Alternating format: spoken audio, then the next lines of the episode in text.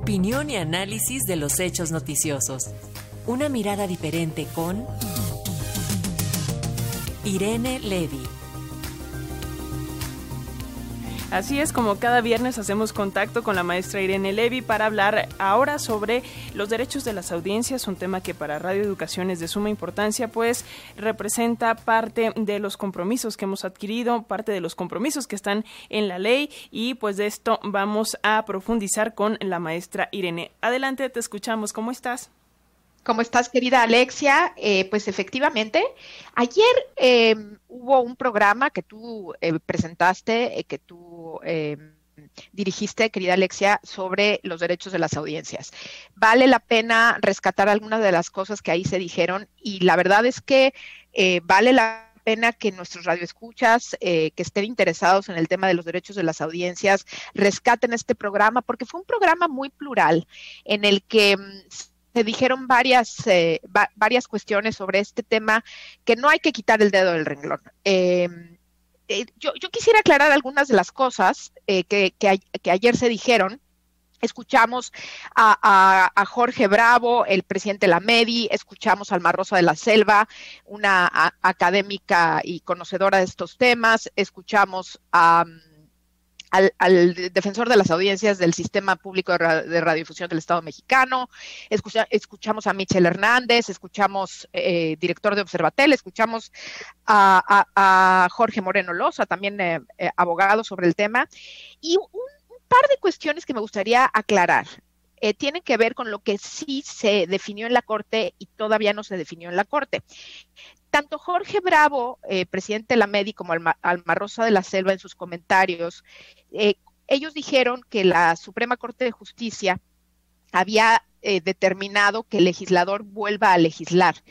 Esto no podemos afirmarlo todavía y de hecho no me gustaría, justamente estamos en este tema de la desinformación, que es una de las cuestiones que abordaste ayer, Alexia, qué tanto, qué tanta información tenemos y, qué tan confuso se ha hecho este tema por esta notita de la Corte eh, que, que circuló y que circuló de manera informal porque no está en la página de la Corte, que dice que el legislador tendrá que que legislar de nuevo y que colmar este vacío que se va a formar o que ya se formó por no entrar en vigor eh, la ley del 2014 eh, que contiene a los derechos de las audiencias. A mí me gustaría llamar a la prudencia y llamar a, todas las voces, eh, los que están de un lado y del otro, ¿no? No importa aquí de qué bando seas, si de los que defiendes a las audiencias o de los que estás del lado de los radiodifusores comerciales. Yo creo que hay que ser prudentes y esperar al engrose porque eh, todavía no sabemos qué va a determinar la Suprema Corte de Justicia.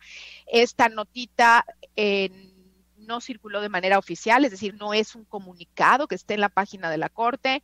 Este tema del legislador no fue discutido dentro de, la, de la sesión de la Corte. Tampoco este tema eh, está en la versión estenográfica de lo que se, comentó. En el proyecto tampoco se termina diciendo que será el legislador que tendrá que volver a hacerlo y mucho menos eh, le dieron un plazo para esto. Entonces, esto sería como número uno, pues llamar a la prudencia de todas las voces y, pues esperar a que el engrose, a que el engrose esté, esté terminado. Y por el otro lado, también vale mucho la pena rescatar lo que nos decía Lenin, el, el, el defensor de las audiencias del sistema público de radiodifusión, eh, sobre el modelo de información y comunicación que tenemos en México. Esta idea de que eh, la diferenciación entre información y opinión eh, es una censura y que esto debe ser expulsado del orden jurídico, pues habría que llamar a un debate, habría que llamar a todos a, platicar sobre el tema, pero lo que él decía es que quien da las noticias y quien da la información no debe opinar.